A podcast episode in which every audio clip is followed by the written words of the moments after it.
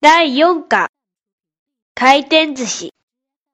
会話、花子ちゃん、お寿司食べたいおごるから。本当嬉しじゃあ、早速だけど、回転寿司へ行こい。いや、回転寿司だけは遠慮させていただくわ。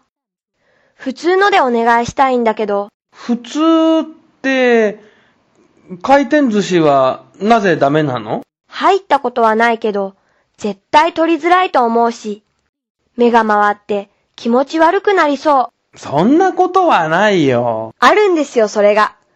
だって私は船酔いどころか、回転木馬に乗っても気持ちが悪くなるんですよ。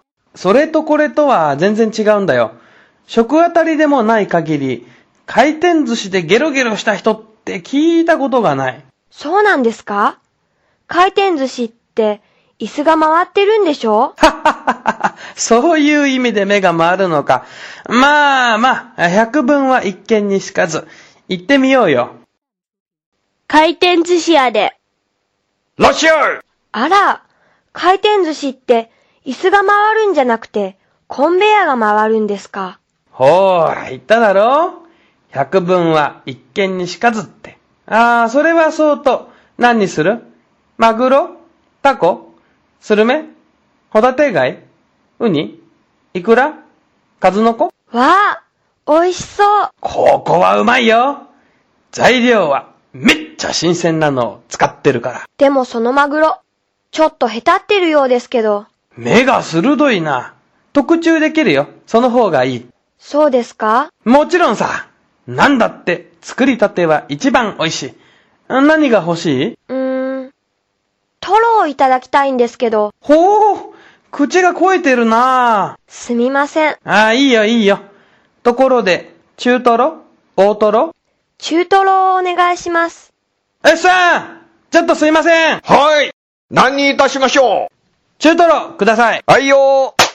はい、中トロねありがとうふふ。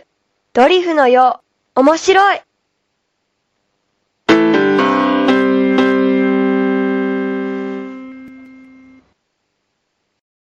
強化練習、オノマトペ。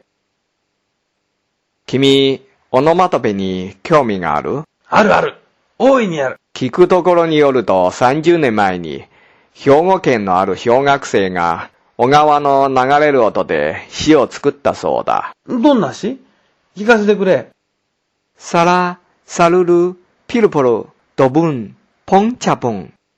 川はいろんなことを喋りながら流れていくって。へえ、面白いじゃないか。そうだろうある出版社も面白いと言って、教科書に載せようとした。それはいいね。ところが、当時の教科書調査官が、小川はさらさら流れるものだからダメって言って、ボツになっちゃったんだ。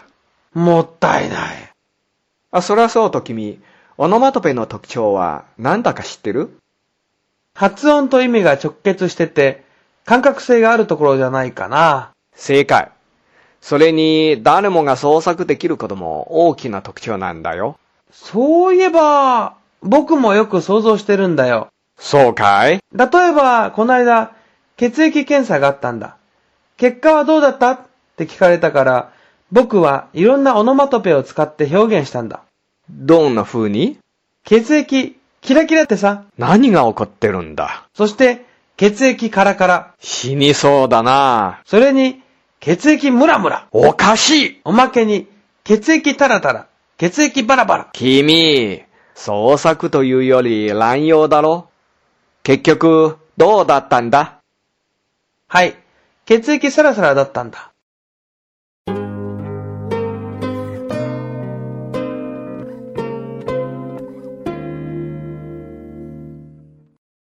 ヒアリングと朗読。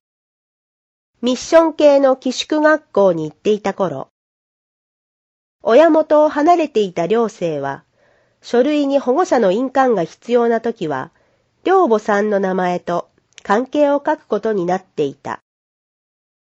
先輩はその欄に、赤の他人と書いて、寮母さんにめっちゃ怒られていた。正しくは、保護者代理。